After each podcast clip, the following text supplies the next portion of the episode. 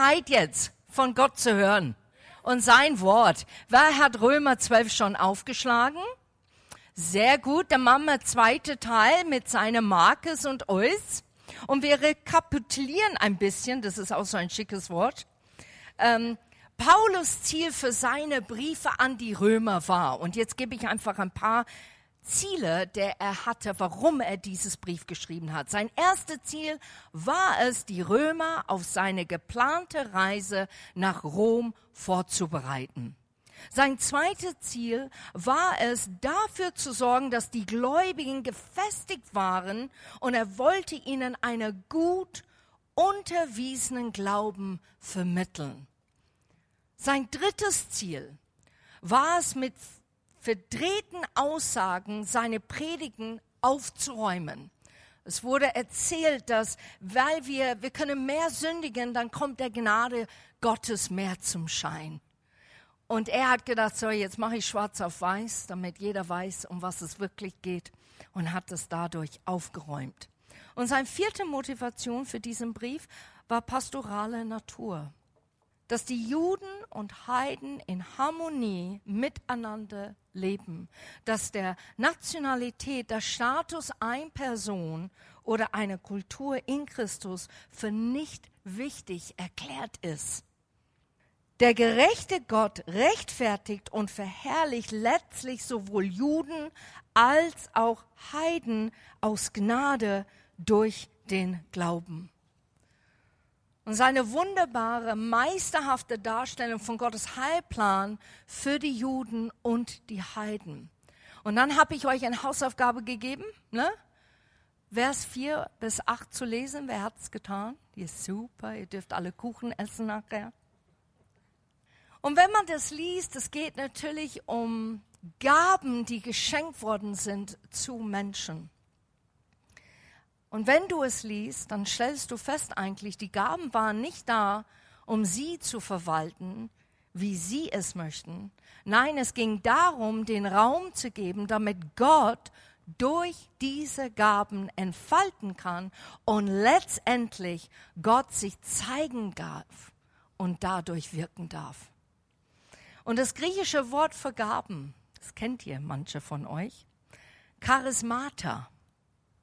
Und Charismate bedeutet Begabung oder Befähigung zum Empfang von Offenbarungen, Inspirationen oder Erleuchtung. Und in diesem Fall ist es in der Heilige Geist. Das ist, was Charismate bedeutet. Und ihr kennt das Wort charismatisch. Ne, man bekennzeichnet manche Gemeinde, ja, das ist ein bisschen charismatisch. Aber eigentlich charismatisch ist eine geisterfüllte Gemeinde, in der Gottes Wirken durch die Gaben des Heiligen Geistes sichtbar ist. So die Aussage zum Versen 4 und 8 zeigen uns ganz deutlich und die Römer in dieser Zeit, wir brauchen einander. Wir brauchen einander. Aber nicht nur das, dass Gott uns auch braucht und nutzen möchte. Und das ist das Vielfalt an das Aussage. Und dieser Zusammenhalt hilft uns, auf dem schmalen Weg zu bleiben. Du wirst nicht arrogant nur in deiner Gabe, weil du merkst, wir brauchen einander zu verwirklichen, das, was Gott machen möchte auf dieser Erde. Und das Tolle ist, Gott wird dich nutzen. Egal wo du bist, gestern Abend. Gott sagte, geh zu die Frau und sag das und das. Ich habe gesagt, okay, mach ich. Da hatte ich Gott sei Dank eine Bibelvers. Da fühle ich mich immer dann gestärkt. Dann bin ich zu die Frau und sie hat geweint. Warum? Weil Gott ihr Post gelesen hat. Es geht nicht um mich, es geht darum, dass Gott etwas Frisches gibt und nutzt ein Mensch einfach und sagt, hey, mach das bitte. Du bist bereit, Kerstin, ich bin bereit, Herr, super. Dann möchte ich, dass du das jetzt gerade machst. Ein Wort der Erkenntnis, ein Wort der Offenbarung so wie Louise und Nigel gekommen sind und haben von ihr Herz geredet, aber auch prophetisch über Deutschland, weil die auch eine Liebe für Deutschland haben. Und das hat mich so ermutigt. Lass uns weiterlesen. ab Vers 9. Ermutigung zu einem Leben aus Gottes Geist. Das ist das Oberbegriff.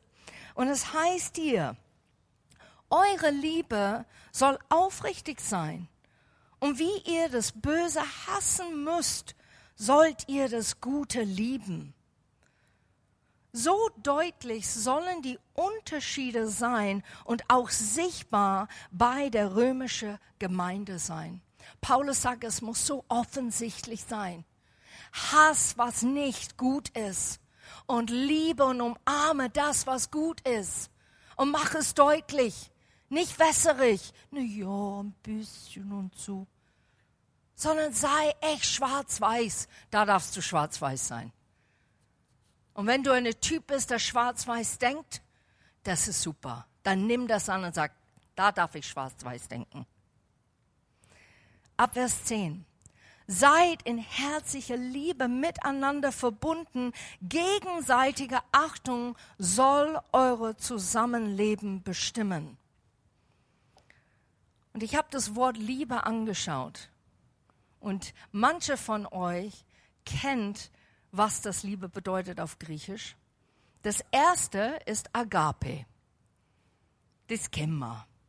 Und das bedeutet eigentlich ein selbstaufopfernder Liebe, die einen selbstlosen Willensakt beinhaltet, bei dem man das Beste für den anderen sucht, ohne etwas zurück zu erwarten.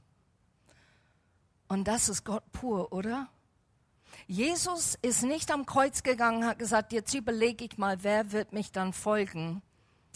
Okay, mache ich. Sondern er hat entschlossen und hat gesagt, ich werde sterben für alle, für alle. Für alle Zeiten werde ich für Menschen sterben, weil meine Liebe so groß ist und ich will, dass die erkennen, dass es einen Gott gibt, der die so bedingungslos liebt. Und ich sehe nicht da, wo du jetzt gerade bist, sondern ich sehe da, wo du hingehen kannst und hin sein sollst in mir. Das ist diese Liebe. Und wir erleben ab und zu Agape-Liebe füreinander. Wo wir nicht etwas tun, weil wir etwas zurückbekommen. Diese selbstlose Liebe aber wir kennen nur Bruchteil davon. Gott ist es in sein ganzer Charakter und Wesen. Das zweite heißt Filio, was liebevoll Betrachtung bedeutet oder Achtung. Und die abgeleitete Form ist Philadelphia. So wenn du Philadelphia kaufst im Supermarkt, dann denkst du nicht mehr an Frischkäse, sondern jetzt, ab jetzt denkst du an liebevolle Betrachtungen Achtung und wird in diesem obigen Vers 10 mit brüderlicher Liebe übersetzt. Und Schwestern, wir dürfen das auch nehmen. Yes. Brüderliche und schwesterliche Liebe. Und der dritte Form stammt auch von dieser Wurzel Filio und es heißt Philostrogos. Versuche jetzt ein bisschen griechisch zu klingen. Storgos. Bisschen so, ne? Bisschen Flair. Was familiäre Zuneigung bedeutet und in diesem Vers mit freundlicher Zuneigung übersetzt wird. So sollst es auch zeigen. Du sollst es nicht nur denken, oh, ich achte jemand, sondern du sollst die Zuneigung zeigen. Du sollst jemand ausstrecken in brüderliche oder schwesterliche Liebe und das wirklich vermitteln. Und dann gibt es eine vierte. Ah, Kerstin, ich wusste, ich habe mir gedacht, da gibt es nur drei. Na, gibt es eine vierte. Und der ist Eros. Und Eros bedeutet körperliche Liebe. Und interessanterweise im Neuen Testament kommt das nie vor. Jesus spricht nie über erotische oder körperliche Liebe. Interessant, oder? Ich finde es auch faszinierend. Paulus sprach auch nicht davon. Und Paulus sagt, dass der größte Zeugnis, das man geben kann, um zu zeigen, dass man zu Christus gehört, darin besteht, dass man einander in einer liebevollen, geschwisterlichen Weise liebt. Kennt ihr diese uralte Lied? They will know we are Christians by our love, by our love. Yes, they'll know we are Christians by our love. Kennt ihr das? Ach so, ja, ihr seid alle Deutsche. Also, eine kennt es. Und das ist so eine Hymne, die wir gesungen haben in England. Und das ist wirklich von der Bibel die werden an mir glauben, wenn ihr Liebe füreinander habt. Und das in Quellturm macht ihr bombastisch gut, muss ich ehrlich sagen. Und das ist, was Paulus sagt hier zu den Römer. Er sagt nicht wie die Welt, liebe Römer, sondern anders denkend, aufeinander achtend und lieben, wie Jesus dich liebt. Vers 11. Bewältigt eure Aufgaben mit Fleiß und werdet nicht nachlässig. Lasst euch ganz von Gottes Geist durchdringen und dient Gott dem Herrn. Und da ist schon was, wo ich denke, mit Begeisterung und Hingabe sollen die Römer ihre Dienste machen im Leib Christi. Und diese Menschen, und die waren damals Menschen wie heute. Und du fängst etwas an und du machst es mit Leidenschaft, mit Begeisterung, weil es neu ist. Und dann kommt da, da, da, da, Gewohnheit. Gewohnheit, hui, das wird da mühsam manchmal. Und da muss man immer wieder, und ich glaube, die Römer haben das tatsächlich gemacht, die sind zu Gott gegangen, haben gesagt, okay, Paulus sagt, mit Fleiß und Hingabe soll ich das tun. Und ich mache es so lange. Aber Gott, ich weiß, ich mache es für dich letztendlich. Und deshalb soll es frisch sein, soll lebendig sein und soll immer wieder diese Hingabe sein mit einer richtigen Einstellung meines Herzens. Das bedeutet nicht emotional. Wir denken immer, oh, ich muss Leidenschaft haben und das zeigt sich immer in meinen Emotionen. Überhaupt nicht. Überhaupt nicht. Sondern es ist eine Tatsache, der verankert ist in deinem Herz, wo du sagst, Gott, ich diene dich heute. Ich diene dich. A12. Seid fröhlich in der Hoffnung darauf, dass Gott seine Zusagen erfüllt.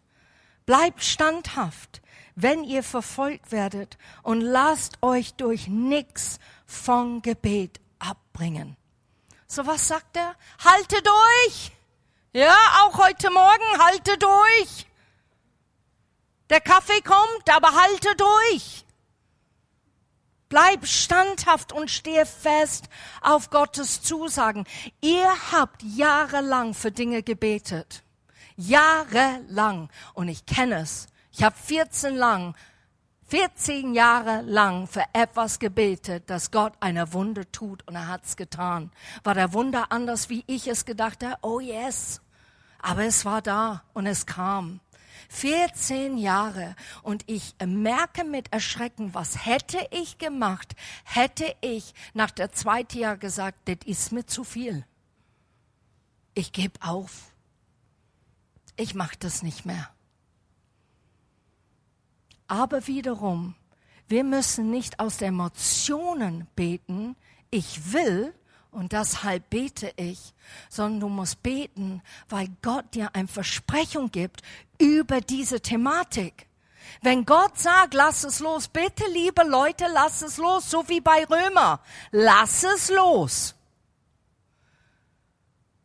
Und wenn das nicht der Fall ist, und du sollst standhaft bleiben und du sollst immer deine Augen auf Jesus richten und sagen, ich habe eine Zusage. Und was ist die Zusage?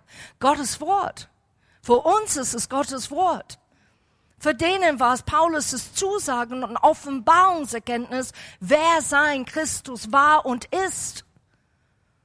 Und die Römer haben daran festgehalten, weil die erkannt haben, da ist Wahrheit. Es geht nicht um meine Vorliebe oder meine Trotzigkeit oder was ich will. Es geht darum, was möchte Gott machen in dem Moment in meiner Familie, in meiner Arbeit, mit mir persönlich. Was will er und wo zeige ich dann Ausdauer? Wo bleibe ich in Gottes Wort und lass mich nicht beehren von einer Emotion oder einer Umstände oder einer Tatsache, die wie ein Fakt ist in dem Augenblick. Mehr als eigentlich, was Gott sagt. Viel realer als was Gott sagt in dem Moment.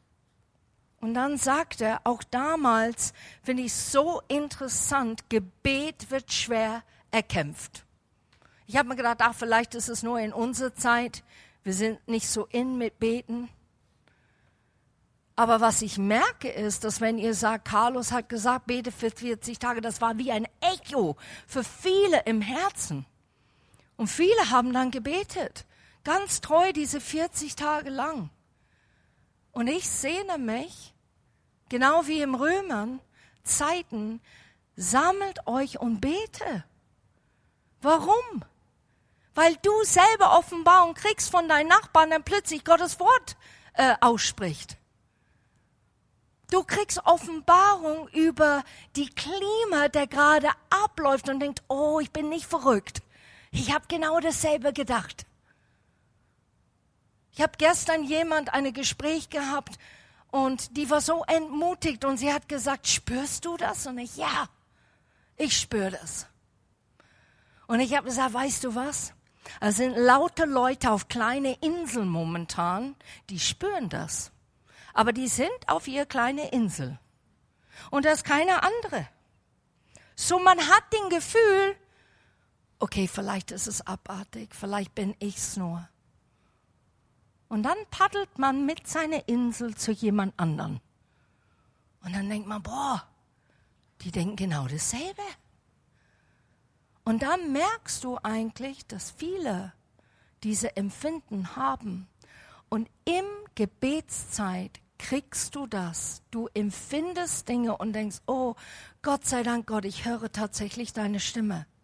Ich werde nicht abgelenkt mehr. Oh, das beruhigt mich. Ja, das habe ich gespürt für mein Land.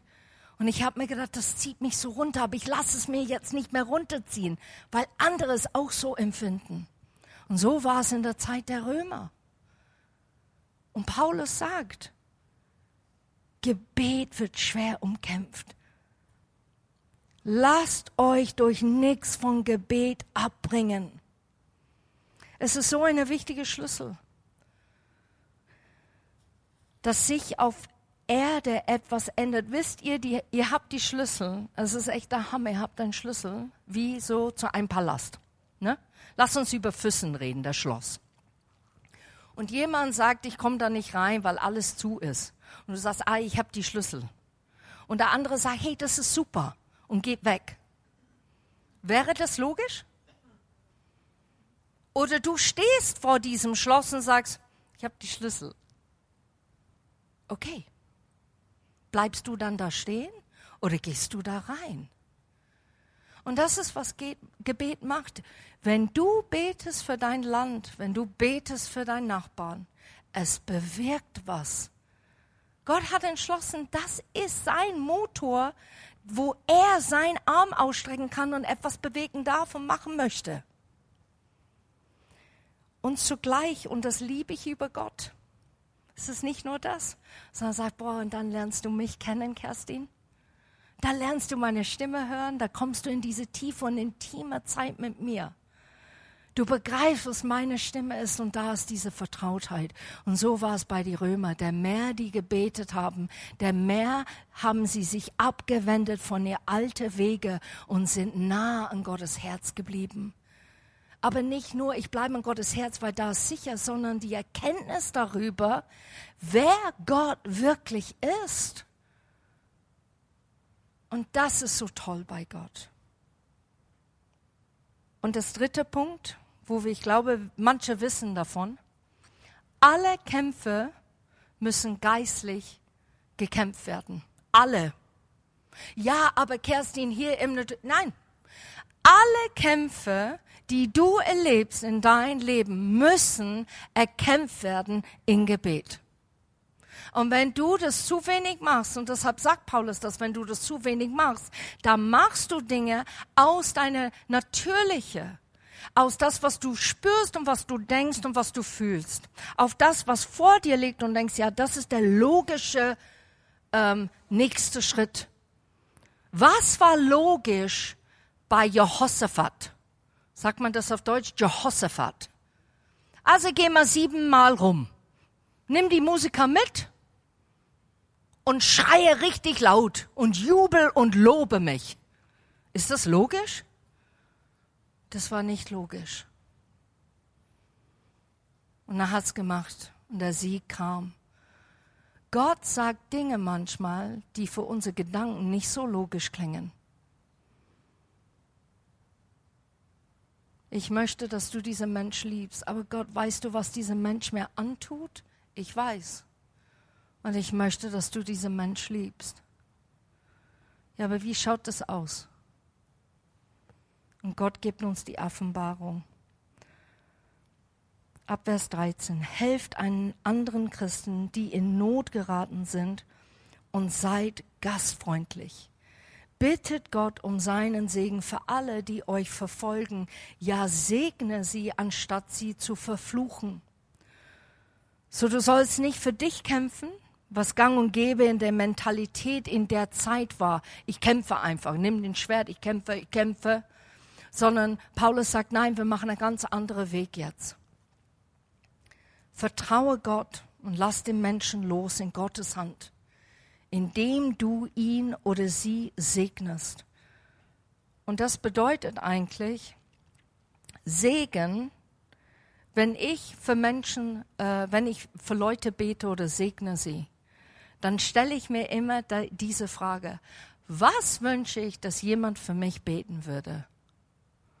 Und dann ist es leicht, Menschen zu segnen, dass die versorgt werden, dass die Frieden haben, dass die Gottes Nähe noch mehr spüren als je zuvor.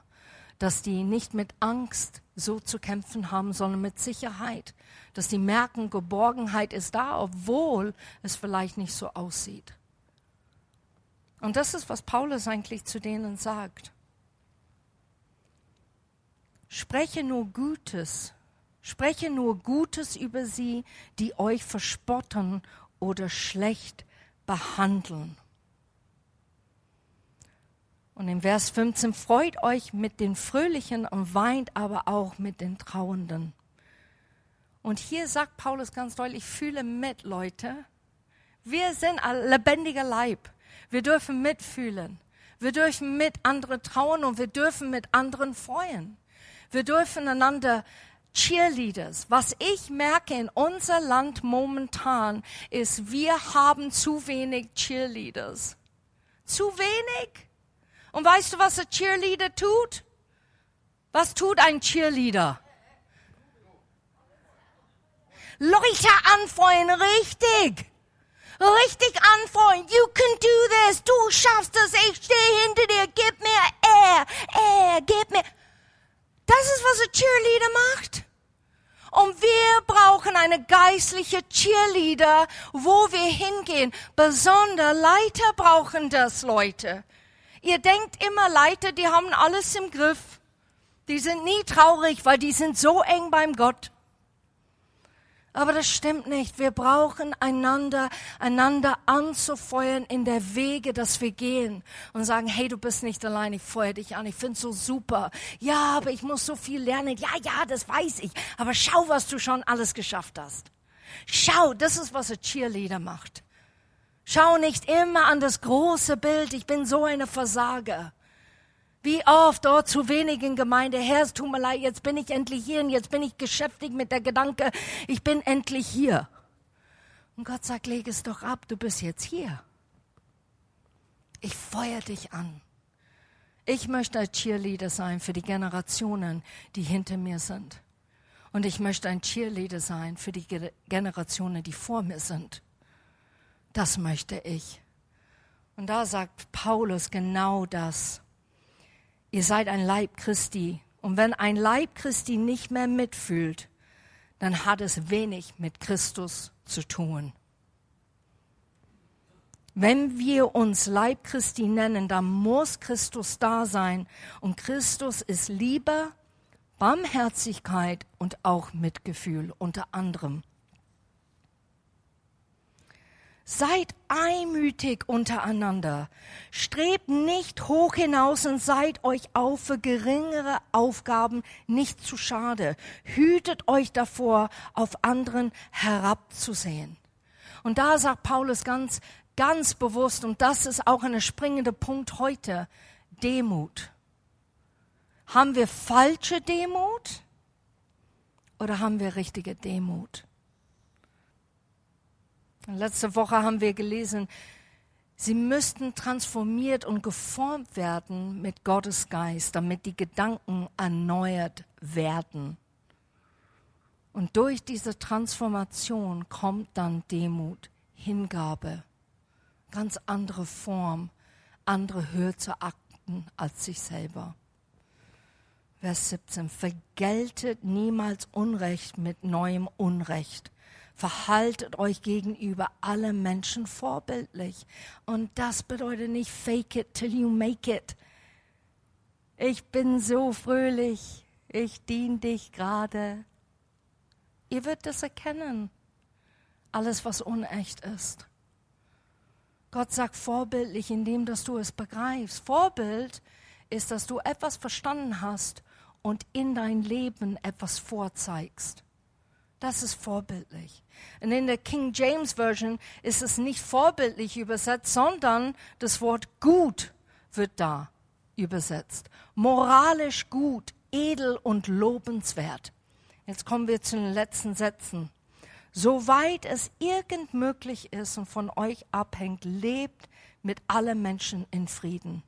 Liebe Freunde, Verschafft euch nicht selbst Recht, überlasst vielmehr Gottes Urteil, denn er hat ja in der Heiligen Schrift gesagt, es ist meine Sache, Rache zu üben. Ich, der Herr, werde ihn alles vergelten. Und in der Schlachterversion ab Vers 20 sagt, wenn nun dein Feind Hunger hat, so gib ihm zu essen und wenn er Durst hat, dann gib ihm zu trinken. Wenn du das tust, wirst du feurige Kohlen auf sein Haupt sammeln. Lass dich nicht vom Bösen besiegen, sondern besiege das Böse durch das Gute. Und ich habe mich erkundigt, was ist dieser heiße Kohlen? Und in der Zeit die Ägypten, die sind Leute, die erfüllt waren mit Scham und Reue sind rumgegangen auf ihr Kopf, hatten die ein Topf mit heißen Kohlen, zu zeigen, ich bereue, ich bereue es wirklich. Und Paulus sagt hier ganz spezifisch, wenn du anders reagierst, wie der Mensch erwartet, wie du reagierst, auf seine Emotionen hinaus, das erweckt plötzlich eine neue Gedankengänge. Das erweckt plötzlich, warum handelt der Mensch mich im Liebe und Respekt, wenn ich ihn gerade so klein gehackt habe mit meinen Worten? Warum ist dieser Mensch so anders? Und dann geht der Mensch auf der Suche nach das Wahrhaftige. Dann geht er auf der Suche nach Jesus Christus. Und deshalb sagt Paulus und ermutigt da, sei freundlich, sei respektvoll, liebe deine Feinde. Was bedeutet das? Das bedeutet, trage die im Gebet. Das bedeutet nicht ständig umarmen. Feinde erlauben das sehr wenig, umarmt zu werden. So, es bedeutet, mit einem Respekt und einfach anders Verhalten am Tag zu legen. Und ich habe diese Kapitel einfach durchgelesen und habe gedacht, wow, was sagt es uns heute? Und das sind so kleine Punkte, die ich einfach euch schnell sagen möchte. Wir haben manchmal vergessen, einander höher zu achten als uns selber. Wir sind eine Gesellschaft, wo wir dürfen anziehen, was wir wollen und wir können sagen, was wir wollen. Wir können auch fluchen, es hat keinen Wert mehr. Ist okay. Ich kann einfach das sagen, weil ich das denke. Und was passiert ist, durch diese Verhalten, die wir an den Tag legen, wir verachten Achtung und Respekt und Würde für einen anderen Mensch. Es geht verloren, Leute. Es ist eine Wert, die wir ganz festhalten sollen. Sei erfüllt mit Demut und sehe die Perspektive von Gottes Seite aus und segne die Menschen, auch die, die dich hassen. Kämpfe nicht für dich selber, sondern überlasse es Gott, um was er dazu sagt. Und das, glaube ich, ist so schwierig, wenn es so offensichtlich ist, dass Unrecht dir getan worden ist. Wenn es so offensichtlich ist, dass jemand dir an den Tag legt und dich so mobbt und klein hält. Wenn es so offensichtlich ist. Trotzdem zu sagen, Gott, du bist mein Richter. Du bist der Gott, mein Rechtsanwalt. Du bist derjenige, der mich verteidigt. Und jetzt werde ich beten. Und manchmal in diese Gebet Gott offenbart und sagt, sag das nächstes Mal. Sag nichts. So wie Jesus, sag einfach nichts. Aber sag nichts und dann zeig es. Das ist schlimm. Das ist nicht, was gemeint wird sondern es ist eine innerliche Überzeugung. Ich sage nichts, weil ich weiß, dass Gott mich verteidigt. So lass uns einfach kurz beten. Ich hatte einen Eindruck bei dem Lobpreis, dass ähm, das eigentlich Joanna ausgesprochen hatte. Und ich möchte es betonen heute, damit wir es nächsten Sonntag anders macht. Oder bei der Heart to Heart anders macht. Und das ist, Lobpreis und Anbetung ist nicht eine erste Tasse Kaffee. Das bedeutet, wir kommen nicht hier rein und wir fühlen uns hier rein, dann wachen wir ein bisschen auf und bei dem dritten Lied, ah ja, dann, ne? Das ist nicht, was es ist. Lobpreis und Anbetung ist eine Zeit, wo du bitte vorbereitet kommst, weil du begegnest König aller Könige. Der Majestät ist in diesem Raum. Und wir haben es, den Vorrecht, zu ihm zu singen, weil er es hören will. Nicht, weil wir es unbedingt gut machen. Aber wir haben die Vorrecht, weil Gott sagt, ich will. Ich will geliebt von dir werden heute Morgen. Und es ist eine Teil in einer Gottesdienst, wo wir das zu Ausdruck bringen. So am Freitag, wir kommen ausgerüstet, vorbereitet, erfüllt in Gottes Wort, ihn zu begegnen und ihn zu leben. Amen. Machen wir das? Also es sind drei dabei. Da gibt's noch Hoffnung. Wir werden dafür tüchtig beten. Ähm, ich wollte ganz kurz noch einen Punkt ergänzen. Ich war nämlich gestern Abend auch ähm, dabei. Und mich hat's voll bewegt, weil ich gemerkt habe, so, ha, jemand sieht das auch. Gut, wir sind nicht irgendwie alleine, ähm, aber gleichzeitig hat's mich auch ermahnt in Punkten, okay, wo darf ich selber in Dinge hineintreten? Und ich will einfach zum Punkt mit Lobpreis ergänzen. Ich glaube, wir haben manchmal in Gemeinde viel Lobpreis in der Art und Weise gestaltet, wie das ist für uns. Lobpreis ist für uns. Das ist was, was uns dienen darf. Und das siehst du nirgends in der Bibel. Nirgends. Lobpreis ist wirklich ein Opfer, was wir bringen. Es ist Gottes Güte und seine Liebe und Gnade, die uns was fühlen und auftanken lässt. Aber Lobpreis ist für den König der König, wie du gerade gesagt hast. Lobpreis ist etwas, was du als Opfer bringst und wo du sagst, ich gib's dir. Und selbst wenn ich zehnmal denselben Vers wieder und wieder singe, dann einfach um dich zu ehren und dich zu lieben. Und ich wünsche mir so, so sehr, und deswegen einfach die Einladung zur Reflexion. Wir leben echt in einer Zeit, wo ich das Gefühl habe, es ist so dringend, dass wir aufwachen.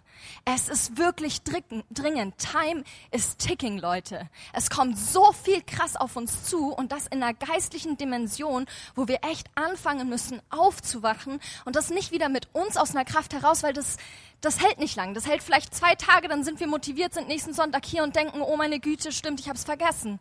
Und dann nehme ich mich total mit rein. Aber ich will euch ermutigen, lasst euch vom Heiligen Geist daheim offenbaren, wie kann ich wach werden? Wie kann Gott mich wachrütteln, nochmal neu mit einem neuen Feuer, einer neuen Leidenschaft und Liebe, wirklich Jesus klar zu sehen? Weil wenn du Jesus siehst, bleibst du motiviert. weil er das Ziel ist und er dich ausstattet. Und das einfach als Ermutigung, aber auch mit ein bisschen Wucht natürlich, ähm, weil ich glaube, es ist eine Zeit, wo wir ein bisschen Ermahnung brauchen, damit wir in die Pötte kommen. Genau. Amen. And the house said Amen. Und da gibt es noch was, wo es ein Eindruck ist, und da möchte ich gerne für euch beten, dann können wir Kaffee und Kuchen essen. Manche von euch sind richtig entmutigt. Und manche von euch sind richtig schlapp und müde. Und ich habe den Eindruck, dass Gott sagt, ich möchte dich begegnen in diese Emotion und in diese Verhalten und sogar vielleicht auch in dieser Lebensstil, das du gerade führst. Es ist mühsam. Es ist ermüdend und entmutigend. Aber Gott hat eine gute Nachricht. Es nennt sich die Bibel. Und die gute Nachricht ist, er möchte dich diese Woche begegnen. Und ich möchte, dass du jetzt mutig bist. Alle anderen, mach bitte die Augen zu. Aber wenn du das brauchst, dann steh bitte auf und tu deine Hände einfach so, so wie Gott, ich empfange jetzt von dir, wenn ich bete für dich, okay? So wenn du dieses Gefühl hast, ich, ich erkenne das hoch an, ich rechne das hoch an, dass du das tust. Gott Allmächtige, du bist ein Gott, der uns begegnen möchte. Du bist ein Gott, der persönlich diese Entmutigung, die schlechte Berichte, Worte, die uns gefangen halten, wegnehmen möchte.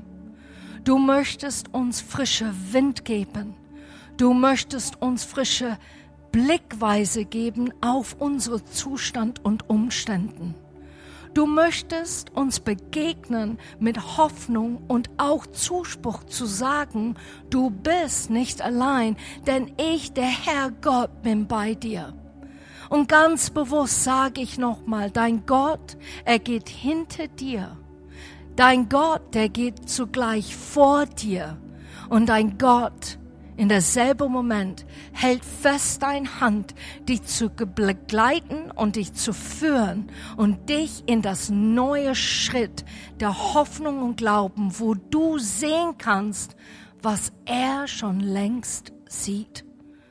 Und Gott sagt zu dir heute Morgen, ihr seid meine Lieblinge.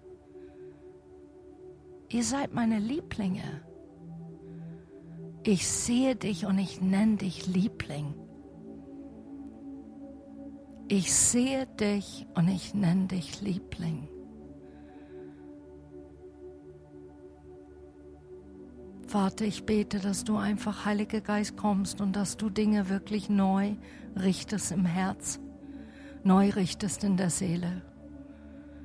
Ich danke dir für deinen frischen Wind, deinen Zuspruch, und dein Mut weiterzugehen und wirklich das verheißene Land zu erleben. Wir sagen Ja dazu in Jesu Namen. Amen. Und Vater, wir danken dir für den Rest der Woche, dass du uns segnest, dass du uns begegnest und dass du uns führst. Amen. Vielen Dank. Danke für diese Botschaft der Ermutigung, auch aus Gottes Wort, aus Römer 12 ich muss das nochmal mitnehmen und zu Hause durchlesen in Ruhe und studieren. Ähm, und wünsche euch eine sehr gute Woche auch. Und was wir auf alle Fälle anbieten wollen, ist noch Gebet. Mike, Harry, ihr seid noch hier vorne in den Ecken. Wenn du noch ein persönliches Anliegen hast, wenn du Gebet möchtest, dann kommt nach vorne. Mike und Harry würden sich sehr gerne freuen, als Teil des Gebetsteams für euch zu beten. Für alle anderen eine gesegnete Woche und genießt noch hinten die Gemeinschaft.